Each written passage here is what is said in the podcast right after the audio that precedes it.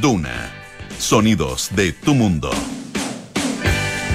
¿Qué tal? ¿Cómo están ustedes? Muy buenas tardes. Bienvenidos a una nueva edición de Aire Fresco aquí en Radio Duna. Estamos ya día jueves 5 de mayo. Aquí en el 89.7 en Santiago nos pueden escuchar.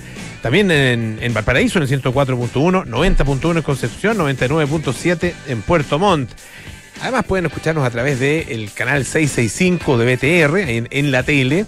eh, o pueden bajar la aplicación Radio Duna. Ahí estamos también en vivo y en directo. Y también en duna.cl donde está absolutamente toda nuestra programación. Y están además nuestros podcasts. Lo mismo que en Apple Podcast, Spotify y las principales plataformas de podcast. Hoy como buen día jueves estaremos con Francesca Ravizza y algunos interesantes panoramas para los próximos días. Y a propósito de panoramas, vamos a conversar con la actriz Carolina Paulsen.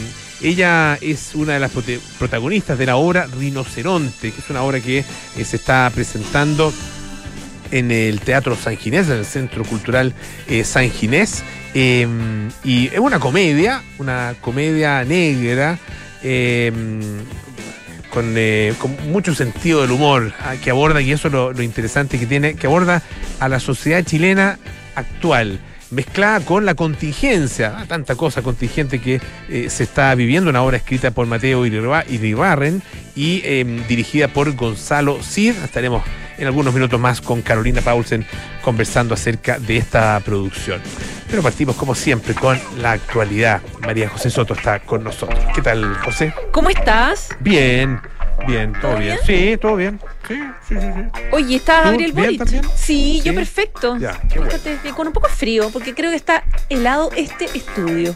Eh, sí, que estaba muy caluroso, así que Ah, puse ya. el aire. ¿No ¿Te gusta esta cosa tan calurosa que lo ¿Quieres que lo apague y lo apago? Ah, por mí. Sí, por ti, yo lo apago, Aunque ya, sea estos, permiso. estos días, ya. Bueno, mien- mientras me quedo a cargo del programa mientras Polo se paró y efectivamente fue a apagar el aire acondicionado solamente por los 10 minutos que estoy aquí. Un gesto de cariño, Polo Ramírez. Espérate nomás cómo lo aprender después. Muy bien. Ya, oye, es que te quería contar que Gabriel Boric no está aquí, po, el presidente. No, pues está en el sur. Está en Magallanes, está en el sur, eh, inició una gira ayer, llegó a Punta Arenas, él no iba desde que ganó la elección, digamos, por lo tanto era una visita para él emblemática, recordemos que él es de allá, eso es su ciudad natal, por lo tanto eh, para él era muy importante volver, él está iniciando una gira que eh, partió ayer en la noche, termina este domingo, Punta Arenas, Puerto Natal, está visitando varias zonas, anuncio en materia de zonas extremas, Está acompañado del subsecretario de Desarrollo Regional, Miguel Crispi, de la delegada presidencial del gobernador, las típicas autoridades, digamos. Eh, una visita que, como yo te decía, tenía mucha expectativa, que ha tenido mucho apoyo, muchos vecinos lo han acompañado en las caminatas que ha hecho, en las visitas, etcétera, etcétera, pero que eh, tuvo ahí su, su, punto complejo luego de que este árbol emblemático, el árbol de Magallanes, este ciprés con el que finalmente terminó haciendo su campaña, el famoso arbolito donde él salía ahí en plena campaña, etcétera, etcétera, amaneció con una pancarta que decía fuera Boric. Eh, ¿Te diré o no? Muy, ma- muy maletero de leer. No, mejor, fuera Boric. Y una, y una frase mala onda. Yo la, en yo- realidad. yo la leí hace unos minutos, así que Ah, tú- bueno, pero dejémoslo ahí. Ya, sí, para que ya lo dijimos una vez, ya. Eh, que, pero obviamente criticándolo, criticándolo un poco de, de forma media burlesca, Mm. eh, respecto de planteando que un poco no, no tiene la. Ahí está, para los que quieran ver el streaming. De Duna está ahí el arbolito con este cartel negro que dice fuera Boric.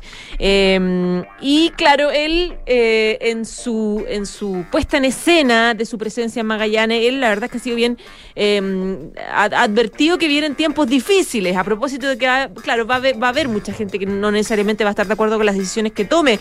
Él decía, nuestro periodo será muy difícil, tenemos que tener claro el timón, dijo, o eh, podremos, eh, podríamos dejarnos arrastrar por el oleaje. Eh, claro, en un contexto bien complicado, porque ha tenido un, un inicio de gobierno súper difícil, él mismo lo ha dicho, hay problemas gravísimos en materia de seguridad, que lo tenemos hoy día, eh, con este, este, mm, esta muerte de este carabinero, por ejemplo, hoy, con la crisis en la Araucanía, etcétera, etcétera. Eh, tenemos una crisis económica eh, muy dura en todo el mundo, una inflación terrible, un cambio en la constitución, una convención constitucional que sigue avanzando. errores también no forzados de, eh, la administración de- del gobierno, en los ministros, ministros importantes como Isquiasiche, que claro, han estado ahí como, ayer lo hablábamos, una seguidilla de, de- problemas que no le han dejado un poco eh, lanzarse ya en la administración de manera más expedita. eh, y por eso ahí estaba el contexto que él decía, nuestro periodo va a ser muy difícil absolutamente. Él hoy día tuvo esta ceremonia de inicio del, del mes del mar, hizo anuncios en materia de apoyos a zonas extremas, pero por ejemplo descartó eliminar el impuesto específico a los combustibles, eh, entre otra, otra, mm, otras eh, anuncios. Ahora hace poquito hizo una nueva conferencia de prensa donde convocó a un acuerdo transversal entre todas las fuerzas políticas para contener la violencia en nuestro país. Hemos estado viviendo días muy violentos Terrible. terriblemente violentos con eh, eh, camioneros que están paralizados, con forestales que están paralizados porque dicen que no pueden seguir trabajando en las carreteras porque son totalmente inseguras, con lo que pasó el 1 de mayo en, en Estación Central, ahora con la muerte de un carabinero. La verdad es que estamos en un, estamos en un momento bien difícil eh, en, en- en el fondo. Probablemente estamos, ojalá, tocando fondo. Entonces, en ese contexto es que Boric también en su visita convoca un acuerdo transversal entre todas las fuerzas políticas para contener la violencia en el país. Y lo que dijo eh, Boric en esta conferencia es que tuvo una conversación con el presidente de la UDI, Javier Macaya, eh, donde coincidieron en la necesidad de eh, generar como una suerte plan conjunto para abordar la crisis en seguridad, que era algo un poco que también decían eh, otros, eh, otros personeros de distintos sectores con el anuncio de ayer de que se iban a reorganizar más carabineros, que iban a llegar más carabineros a, a, no sé, pues, Estación Central, a Valparaíso, a, las, a Antofagasta, a las comunas más complejas, y muchos dijeron, entre ellos, por ejemplo, Rego, ok, está bien, pero da la sensación de que necesitamos algo más grande, algo más potente, contundente, como una suerte de acuerdo de varias fuerzas políticas. Recibió también esa, esa redistribución eh, crítica, sobre todo del- de parte del alcalde de la Florida, Rodolfo Carter, Sí. a quien acusó una, una, eh, un sesgo, digamos, político, ideológico en, la, de- en la distribución, porque claro, de las 17 comunas, 16 son más bien afines al gobierno, lo- los, los alcaldes, ¿no? Eh, y había solo una de oposición. Eh, el caso de él, él ta- también de oposición, y a la Florida efectivamente no le tocó ni un carabinero más.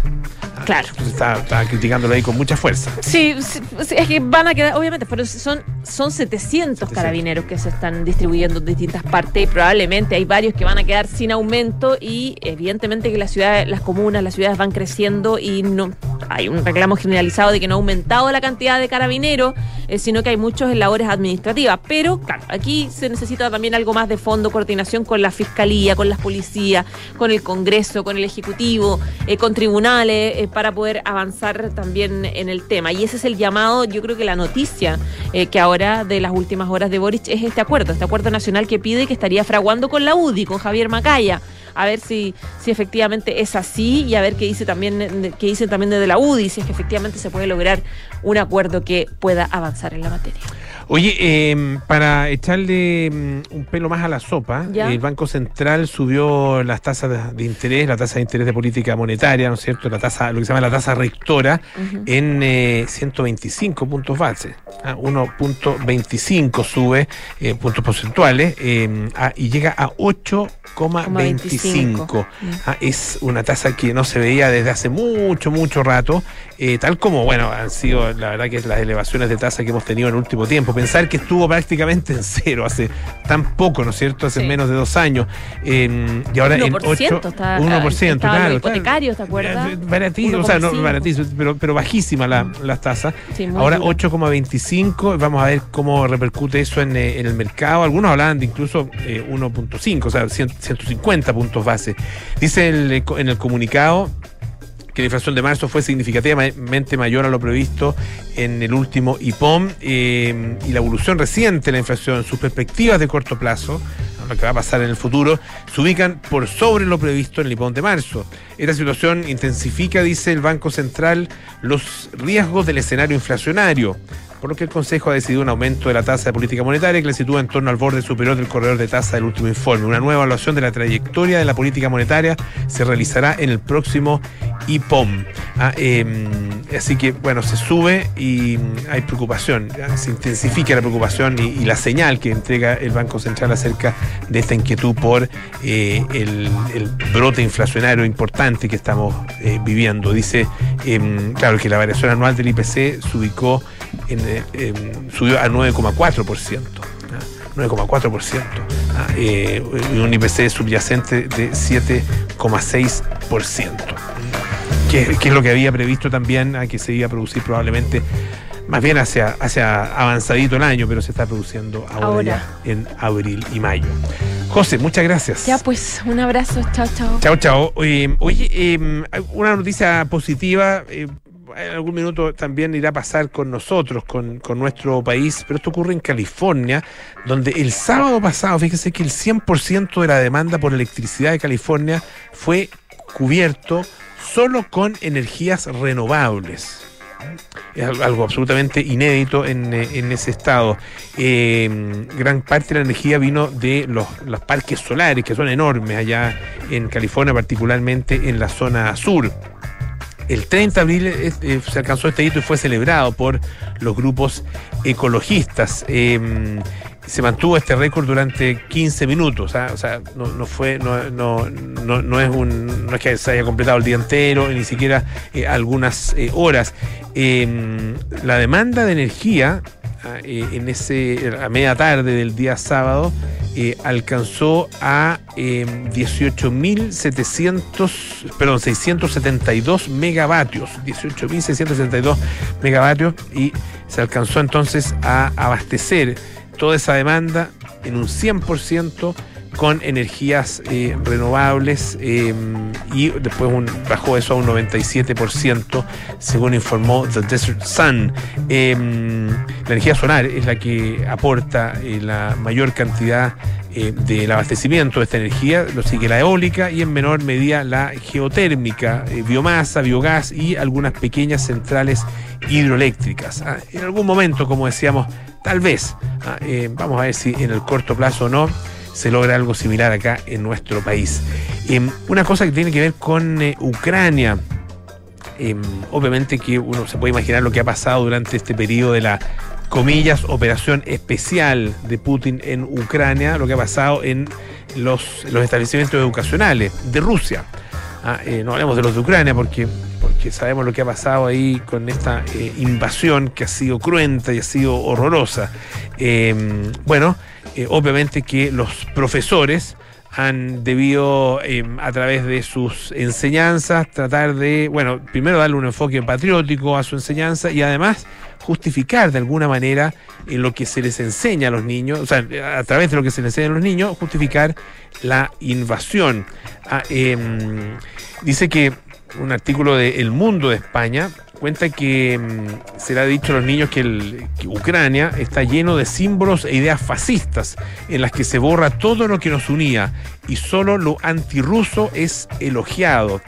Ah, em, y ahora, bueno, se ha ordenado reducir al mínimo, al mínimo, el número de referencias a Ucrania en los libros de textos escolares. Así lo confirman eh, varios, em, los medios rusos, eh, citando a los trabajadores de, eh, una, de una importante editorial que entrega parte del material obligatorio ah, desde mm, que, se, que se mm, eh, o sea, que, existe, digamos, que se utiliza eh, por orden del Ministerio de Educación de Rusia. Según eh, dijo el ministro de Educación, Sergei Kravstov, Nunca permitiremos que se escriba que de alguna manera tratamos mal a otras naciones, nuestras naciones hermanas de Ucrania y Bielorrusia. Em, pero bueno, se está, de acuerdo con estos reportes, empezando a eliminar la presencia de Ucrania en, eh, estos textos. Dice que las escuelas em, a partir de, em, o sea, que las escuelas ya, ya están cantando y están izando el himno, cantando el himno, izando la bandera todos los días, todas las mañanas, y esto será eh, a partir ya de manera obligatoria a partir de septiembre. Em, desde que Rusia atacó a Ucrania, eh, ustedes saben que cualquiera que adopte em, una postura en contra de la guerra, ah, eh, qué sé yo, firmando cartas, publicando en las redes sociales, participando en protestas, corre el riesgo de sufrir eh, consecuencias, como por ejemplo ser despedido de su trabajo. Ah, y esto eh, es eh, particularmente importante para los profesores. Em, han surgido, han surgido, a cuenta esta nota, algunas renuncias em, de personas que simplemente se niegan a seguir esta línea oficial, ah, pero al mismo tiempo ha habido coerción, apercibimiento de varios docentes. Em, dice una madre que lleva a sus hijos a, dos centros educativos distintos en el centro de Moscú, que dice, el niño viene a casa diciendo que Ucrania en realidad nunca existió.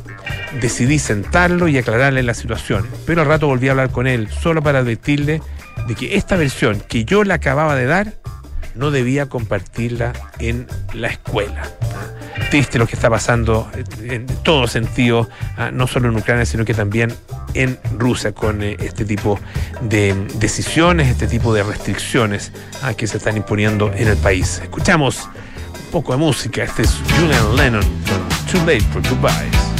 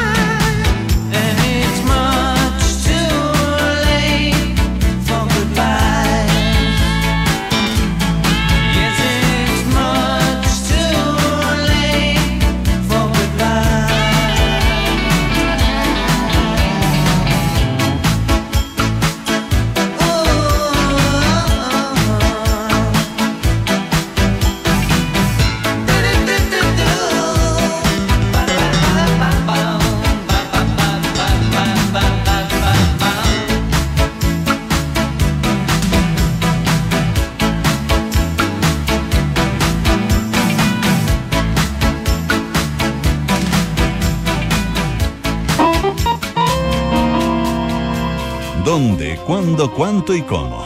Es hora de panoramas en aire fresco con Francesca Ravizza. Los días jueves nos juntamos con Francesca Ravizza para que nos entregue algunas recomendaciones interesantes para eh, hacer actividades, para salir probablemente de lo, de lo corriente, de la rutina de los fines de semana. ¿Cómo estás, Fran? ¿Qué tal? Muy bien, ¿y tú, Polo? Todo bien, gracias. Qué bueno. Oye, les traigo panoramas para el fin de semana artísticos. Ya.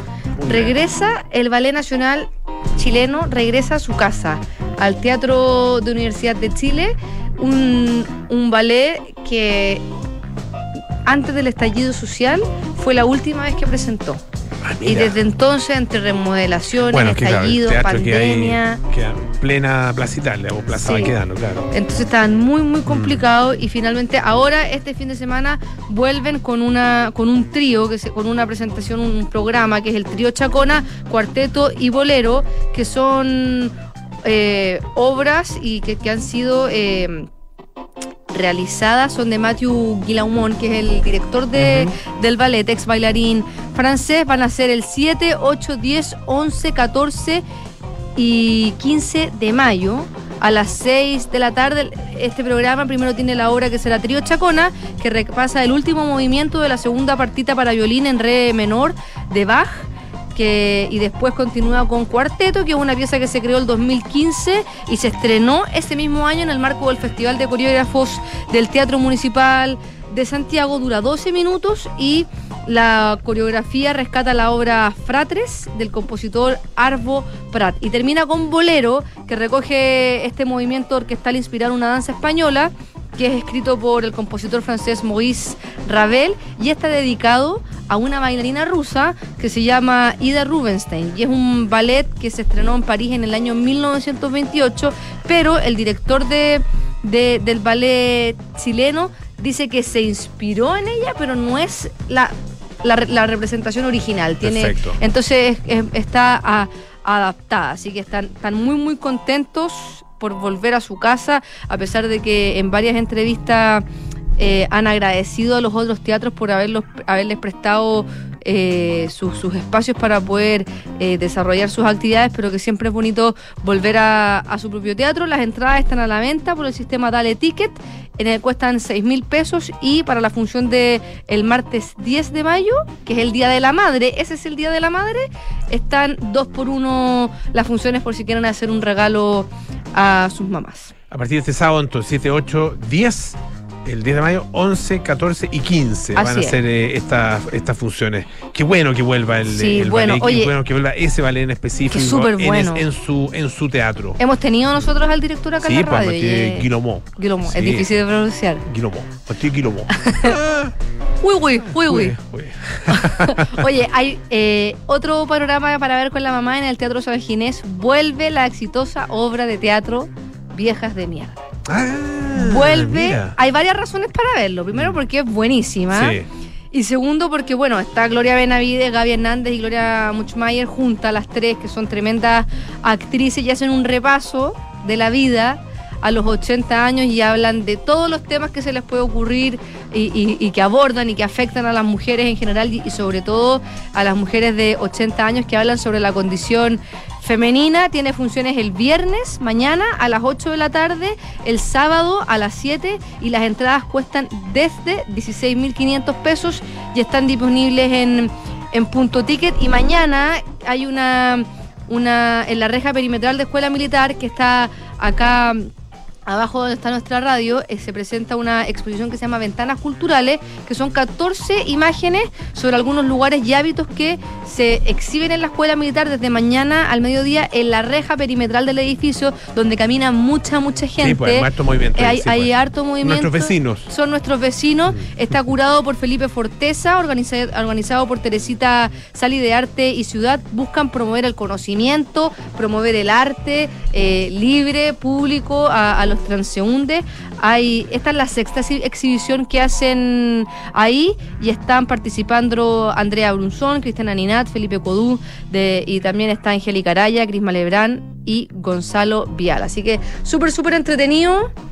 Y es, es- es bueno también que haya arte gratis, Sí, por público, supuesto. y sobre todo en la calle, como siempre se, se alega en general, como dicen, oye, yo viajé a tal parte y había eh, el, teat- el, el artista callejero tocaba, no sé, ópera o música clásica. Bueno, acá en Chile también hay arte al aire libre y gratis. Sí, pues mucho más de lo que la gente Mucho más de piensa lo que uno cree. veces. Exactamente.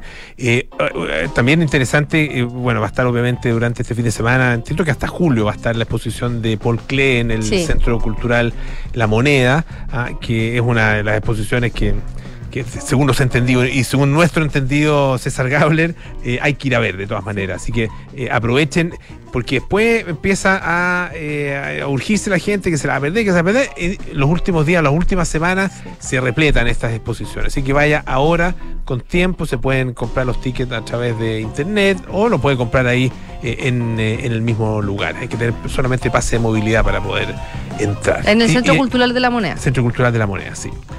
Sí. Oye, y el- ma- mañana vamos, vamos a hablar, Sí. de hecho, del, acá en el aire fresco, del Maratón de Santiago que se corre el día domingo, a este domingo 8. Eh, son miles y miles de personas las que van a. La José Soto la participar. corre. Nuestra José Soto, ¿verdad, po? La, la- ¿Verdad? la- la ha corrido varias veces. Por eso anda como concentrada así en. en, en, eh, en- como, como anda, anda como en actitud concentrada. Sí, anda ahí, focus. Sí, sí, exactamente. Ah, El, el foco puesto en. eh, ahora, claro, mañana vamos a recibir algunas, algunos tips, algunas recomendaciones, pero bonito además salir a las calles y, y ver el paso del, del maratón. La verdad que es una carrera, es una, una fiesta deportiva. Un evento. Un tremendo evento. Organícense para no salir a, esa- a la hora de la maratón porque está casi- están casi todas las calles cerradas Eso es importante también. Pasa por hartas comunas. por hartas comunas, así que después de las 2 de la tarde ya vía normal.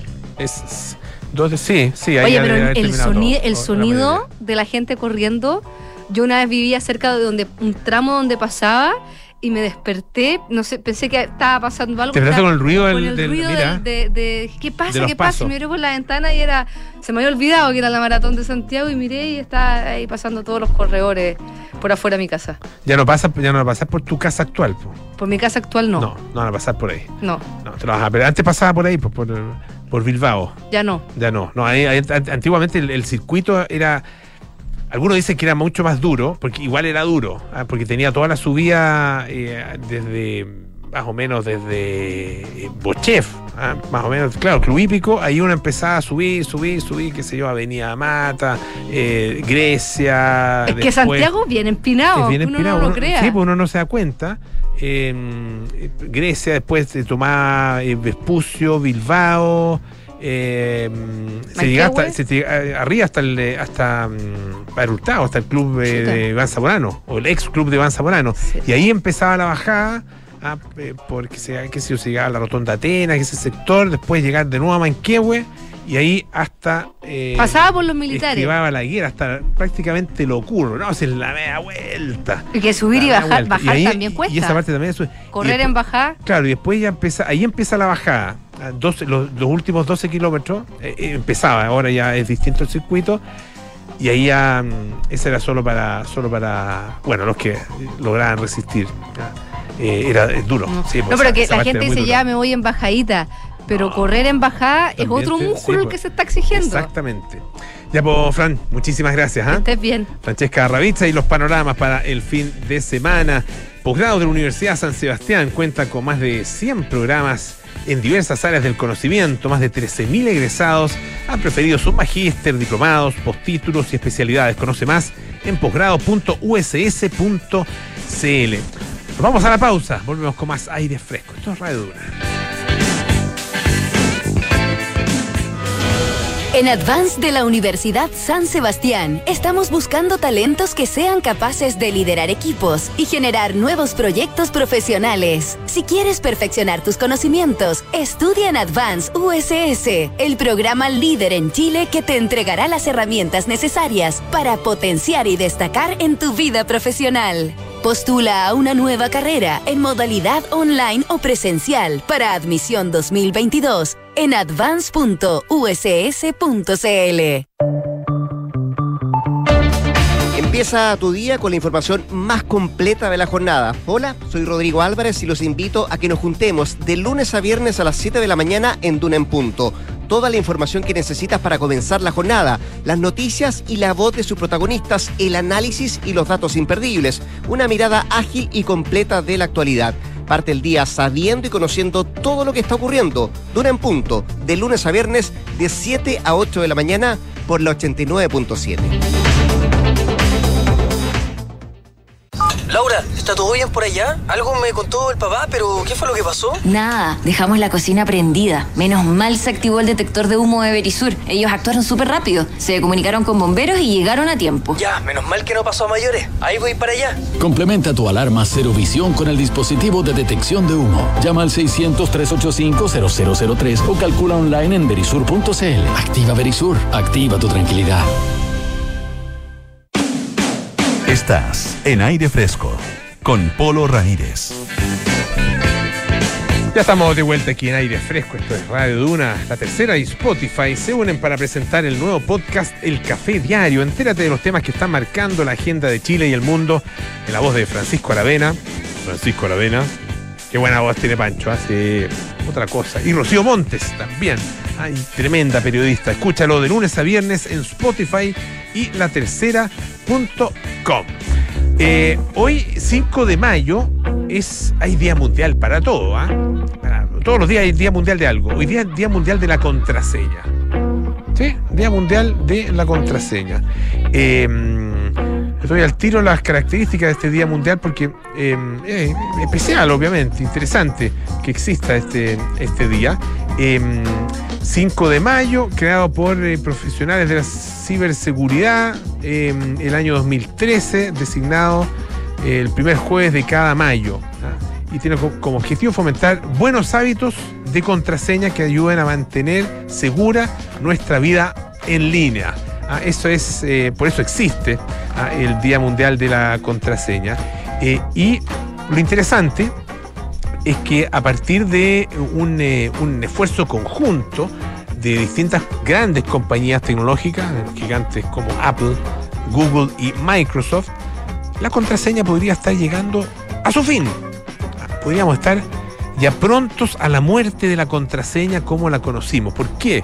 Porque ellos anunciaron, estas grandes empresas anunciaron un compromiso para crear el soporte ah, eh, de, un, de un tipo de eh, introducción, de ingreso a todas las plataformas, las móviles, las de escritorio, los navegadores, etcétera, a través de otros mecanismos, mecanismos que no requieren la utilización de contraseña. Ah, em, esto significa que esta autenticación, autentificación sin contraseña va a llegar a todas las principales plataformas de, dispositivos en un futuro no muy lejano, sistemas operativos móviles, los Android, iOS, eh, navegadores como Chrome, Edge, Safari, y obviamente todas las herramientas eh, y de los entornos de, los, de escritorio de Windows, ah, también Mac OS o Mac OS. Eh, y bueno, ¿qué es, qué es lo que ustedes se preguntarán? ¿Qué es lo que se va a utilizar? Bueno, dice que eh, se va a poder elegir ah, distintos tipos de eh, elementos. ah, puede ser con la introducción de un pin, ah, eh, el dibujo de un patrón o utilizar el desbloqueo por huella dactilar. Con eso va a ser suficiente para iniciar la sesión en los servicios web sin necesidad de introducir nunca una contraseña. Bueno, esto es, se va a, mm, va a ser posible gracias a un token criptográfico ah, que, es, eh, que, único y que es una clave de acceso que se comparte entre el teléfono y el sitio web.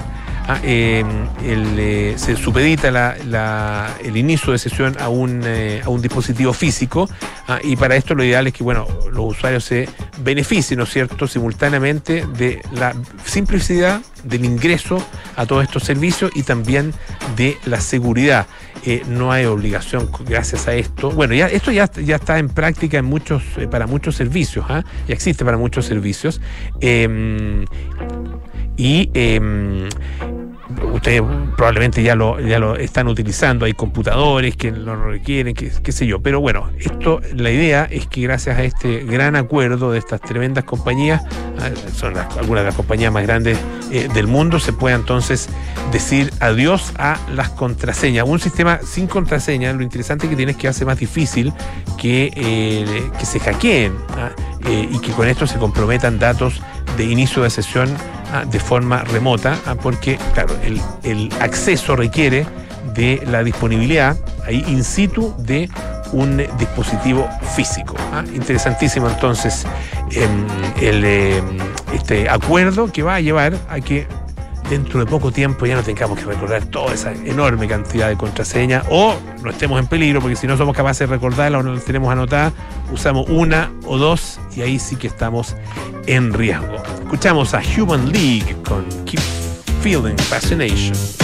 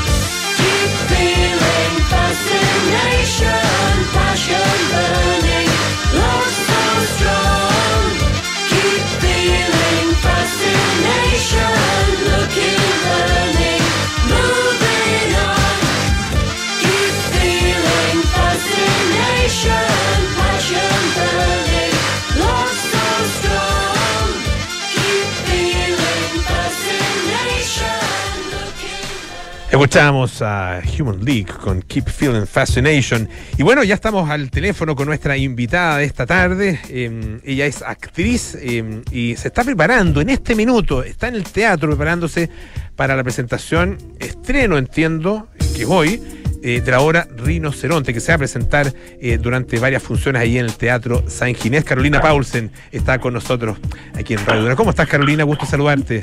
Hola Polo, ¿cómo está ahí? Bien, aquí estoy justamente maquillándome. maquillándote para eh, convertirte en, eh, tú me dices cuál de los personajes, Violeta, o. Aurora, en Violeta. En Violeta. Violeta, que es una de estas madres, ¿no es cierto? En la, el- la- la- la historia es eh, más o menos la siguiente, dos madres ah, eh, se juntan a, a comer ah, con sí. eh, sus hijos, ¿no es cierto? Y tienen Con sus hijos respectivos. sus hijos respectivos y tienen noticias importantes que darles, pero bueno, Sí, empiezan a sí. revelarse una serie eh, de historias de cada uno de ellos.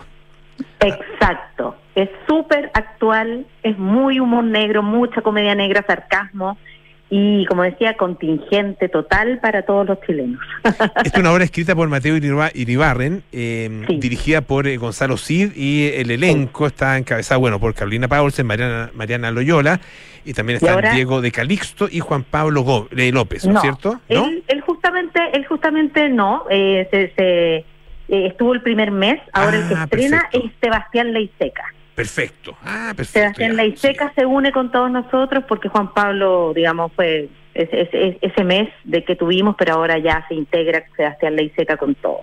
Cuéntanos un poco, bueno, este, el- el- lo que yo describía, ¿no es cierto?, es el- un poco el, el- el, eh, la base ah, de, este, de este argumento. Eh, ¿qué, qué hace esta obra eh, interesante de ver eh, eh, justamente en estos días? Ah, Chile está pasando por momentos bien, eh, bien especiales. Eh, ¿De todo eso habla esta obra? Sí, o sea, básicamente eh, vemos una, una- veo- vemos a estas dos madres, qué sé yo, que tienen sus atados con su hijo, evidentemente, pero que van saliendo todas las cosas que tenemos, que estamos viviendo, las contingencias que está viviendo Chile, que tiene que ver, como se habla, de, por supuesto, del proceso constituyente, ¿cierto? Se habla de las, la- de las minorías en todos aspectos, se habla del machismo, se habla... Eh, eh, ay, es que me, me carga decir porque siento que como que como que voy a zampar, voy a contarla, como que voy a espolear la obra. Entonces siempre me pongo nerviosa cuando tengo que... Pero pero tiene que ver con eso, con la falta de identidad que tenemos los chilenos. Eso es como un poco lo que Mateo escribe, que se va viendo que la falta de identidad que, que, que, va- que, que- vamos adquiriendo los chilenos con el tiempo, o sea, como que falta esta cosa de, de reconocernos y, y- la honestidad. Y, y- y- y la obra habla de eso un poco, como el espejo que reflejamos cuando justamente hay una distorsión de todo, de todo lo que está sucediendo, independientemente que se hable justamente, ay, que, que- que estemos a favor o en contra, pero es la distorsión social que, que, que se está viviendo ahora, digamos, esta, esta, no solo esta falta de identidad, sino que también esta desinformación muchas veces, y este respeto, pero a medias también, con las disidencias sexuales, hay todo, bueno, justamente es eso, eh, eh, eh, eh, eh, lo social y psicológico del chileno se, se ve reflejado en esta comedia negra, como te digo, que es muy entretenida, eh, pero que de- tiene un trasfondo importante, o sea, te reís toda la obra, evidentemente está súper bien escrita por Mateo, pero pero hay un hay una reflexión, sí, la gente que la ha visto sale, wow, igual hay una reflexión, pero es comedia, Ya. no no te de- no te deja para la casa, te vayas triste.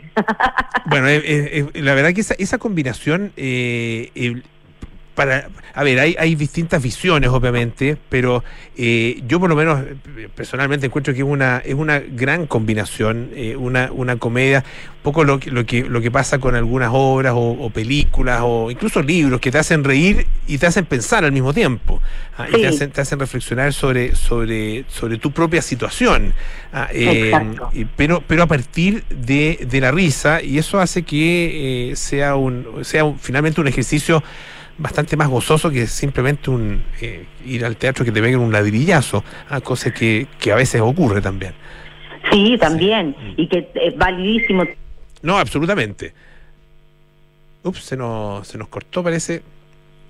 Estamos, vamos a, tratar de retomar ahí la comunicación con eh, Carolina Paulsen. Estamos conversando acerca de la obra Rinoceronte. Aprovecho ah, de eh, contarles que eh, esta obra se está presentando en el Teatro San Ginés, en el Centro Cultural San Ginés, en la sala principal.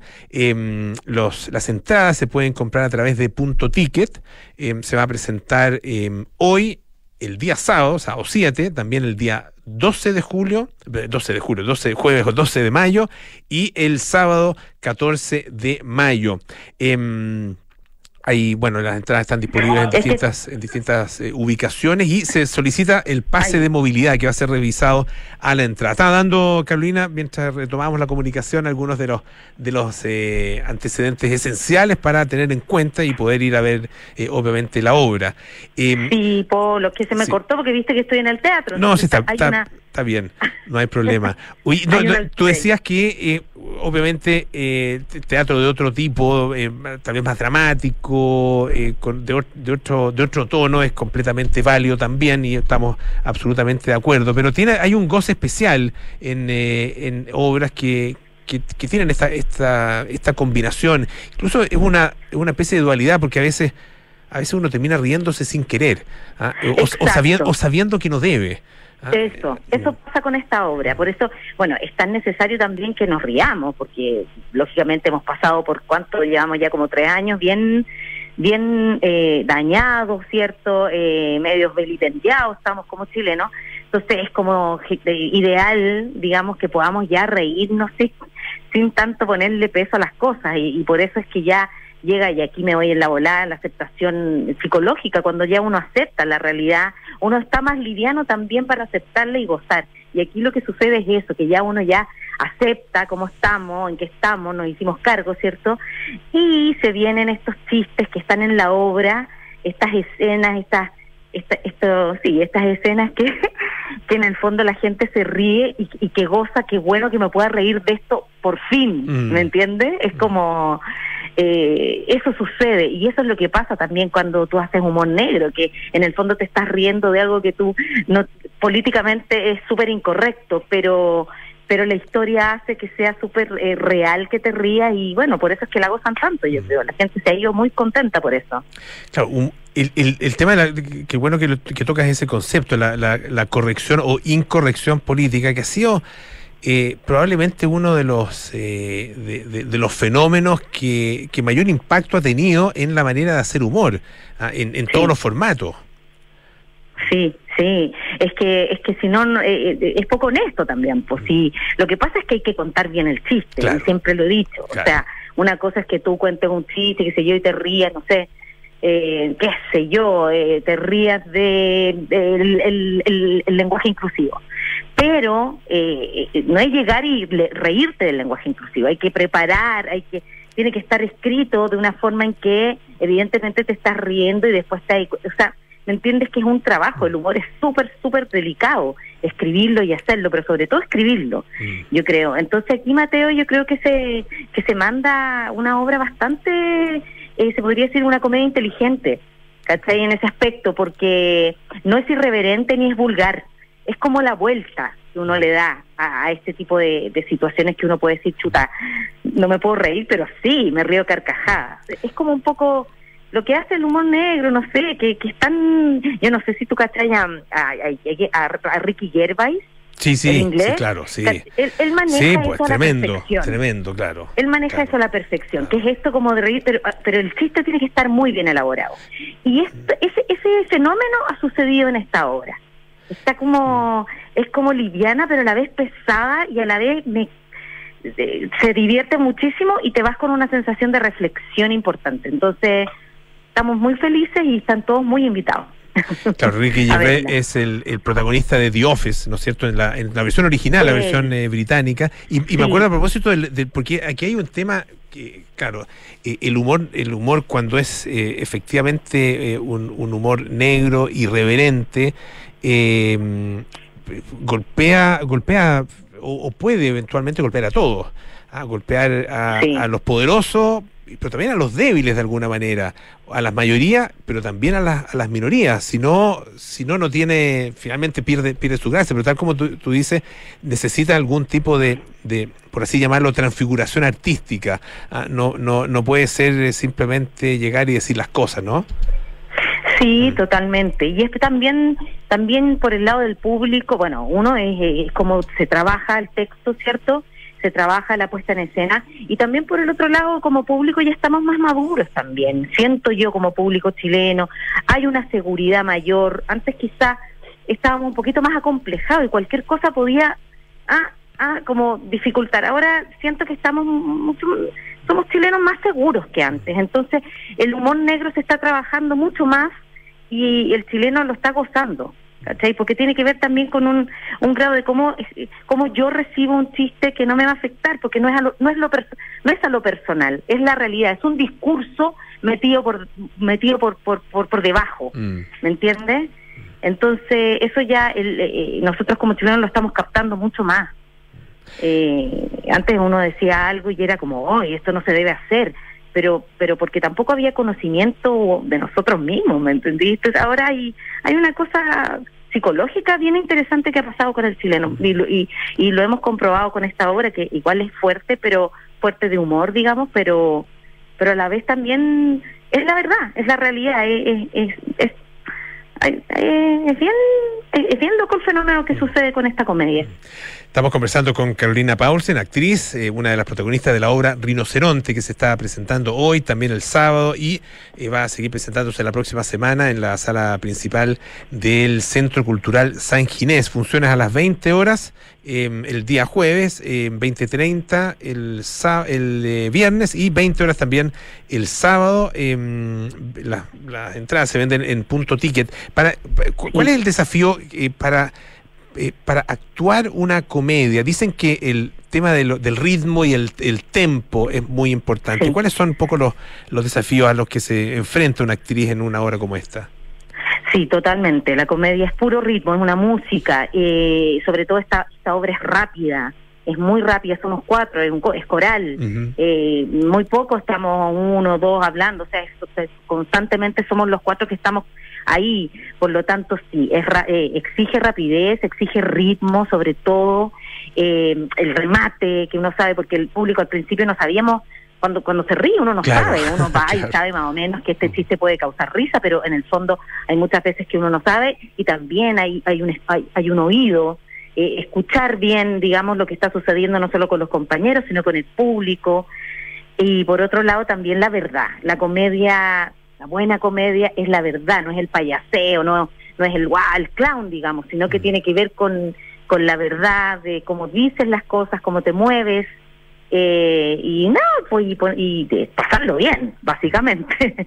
Claro, pasarlo sí. muy bien. Sí, pues si no, si no, eh, si no lo pasa bien el que está arriba del escenario, eh, es difícil que lo, que lo pase bien el que está mirando la Exacto, obra. Claro.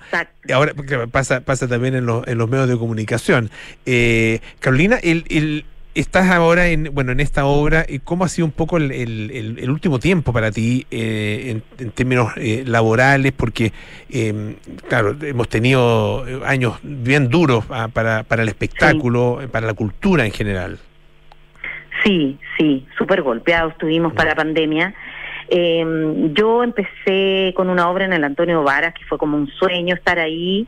Eh, de- eh, la primera obra que se dio después de la pandemia, que fue para en la música, en la obra póstuma de Alejandro Silequien, que la terminó Nona Fernández. Estábamos ahí, un grupo con la Cata Saavedra de protagonistas. La verdad es que yo estaba como eh, un regalo después de la pandemia, porque de verdad que lle- llegó un minuto en donde uno empezaba a dudar, por lo menos a mí me pasó dudar de si esto iba a seguir o no. Ah, mira. Porque estábamos tan abandonados a la buena de Dios, iban a digamos. volver, si iban a volver en algún Claro, minuto. Mm. porque era, era insólito que, que los aviones estuvieran funcionando y el teatro, que es muchísimo más grande, no funcionara. Era muy insólito, era como casi chao con los actores, no nos interesan, chao con los técnicos, chao con los bailarines, con todo el rubro. Entonces, claro, después de eso, después de la pandemia, vimos que todo se estaba dando y como que se encendió. Y también eh, eh, sirve mucho también para la creación propia, porque hay veces que uno está como dependiendo un poco de, hay pega por acá, hay trabajo por allá, pero de repente cuando tú te ves en una crisis es, sumamente importante la creación, la autocreación, o sea, si es que yo eh, me, me quedo ahí en- sin hacer nada con miedo o bien empiezo a crear algo, independientemente que surja y, y se concretice en un futuro, pero ya la energía de crear mientras estás en un momento de crisis o que no estás más o menos como medio parado, es sumamente importante también para, para, para que se mueva la energía. Y yo también ahí, también dentro de ese periodo en donde tenía mucha incertidumbre, también empecé como a hacer creaciones y, y cositas y bueno, y en la comedia me dediqué a hacer TikTok, no sé, no te rías, no te rías, pero Pablo, pero es que de verdad que el TikTok también me salvó del tedio y, y, empecé- y fue también otra parte que, bueno, las redes sociales se prendieron muchísimo y también por ahí tuve un, un lugar, pero pero básicamente creo que sí, que, que, que nos golpeó bastante y ahora se está aprendiendo con todo y, y los colegas, digamos, y la gente que, que, crean también en la autocreación, porque eh, eh, están eh, tenemos que, ya se tiene que, que entender esto de, de no siempre los mismos, ¿cierto? Y no siempre los mismos teatros, empezar a crear espacios nuevos también. Y Carolina, eh, una última cosa, el, el- ¿qué, qué pasa? A ver, se va a presentar la obra, ¿no es cierto?, eh, estos, estos días hasta el día eh, 14 de, mm, de mayo. Eh, ¿Qué viene después para ti? Después del, a ver, estamos eh, hasta el 28 de mayo. 28 de mayo, ah, perfecto. Hasta, hasta el 28 de mayo vamos a estar todo el mes. Perfecto. ¿Y qué se viene? Bueno, se viene algo, pero es imposible decirlo ahora, imposible, porque todavía no se mete al horno, pero eh, va a ser hermoso, pero ya ya te daré la entrevista. imposible decirlo ahora, pero ya pero se viene algo hermoso. A ver qué otra cosa, porque siempre a mí se me olvida. Eh, ¿Qué otra cosa viene? Nada más, po. Eso, en Al- eso algo hermoso, trabajando. algo hermoso que se está, que se está Eh, algo fraguando. que se está cocinando, Ya se está sí, cocinando. algo que se está cocinando. Pero no puedes lo decir si puedo en, contar tea- en, en teatro, ¿o no? No, No, ah, no, no tiene que ver con teatro, ya, no. ah, perfecto. Tiene que ver con algo que tiene que ver con relación con mi libro. Ah, Así que ahí, pero es lo único que puedo decir. Ah, Perfecto. Quedamos a la eh, espera entonces y cuando ya se estrene, cuando ya se muestre, ahí, ahí conversaremos de nuevo. Carolina Paulsen, muchísimas gracias por estar esta tarde acá en. Radio Duna y mucho éxito, ¿ah? Gracias. Éxito esta noche y por supuesto en todas las presentaciones que vienen. Rinoceronte en el Teatro San Ginés. Ya nos vamos, vienen cartas notables con Bárbara Espejo. Luego nada personal con Josefina Ríos y Matías del Río. Terapia Chilensis con María José Shea, Arturo Fonten y Pedro Cateriano, que es expresidente del Consejo de Ministros del Perú y exministro de Defensa. Y cerramos con Sintonía Crónica Epitafios con Bárbara Espejo y Rodrigo Santamaría. Cerramos, es un decir en realidad, porque nunca cerramos. Las 24 horas se, se atiende aquí en eh, Radio Duna. Sigan en nuestra compañía visitando siempre duna.cl. Chao.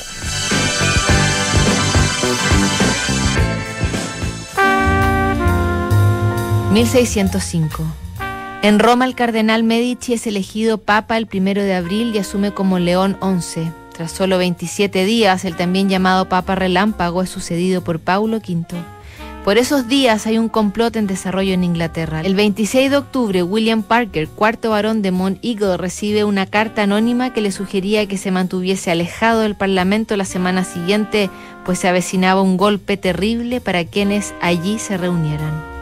Mi Lord, movido por el amor que profeso a algunos de vuestros amigos, preocúpame por vuestra integridad y en consecuencia os aconsejaría, si en algo apreciáis vuestra vida, que busquéis alguna excusa para evitar vuestra presencia en el Parlamento, pues Dios y el hombre se han unido para castigar la maldad de estos tiempos, y no os toméis a la ligera esta advertencia, retiraos a la campiña, donde podréis aguardar acontecimientos a salvo, pues si bien no se aprecian signos aparentes de agitación, yo os digo que se asestará un golpe terrible a los presentes en el Parlamento, que no podrán, sin embargo, distinguir quién les ataca.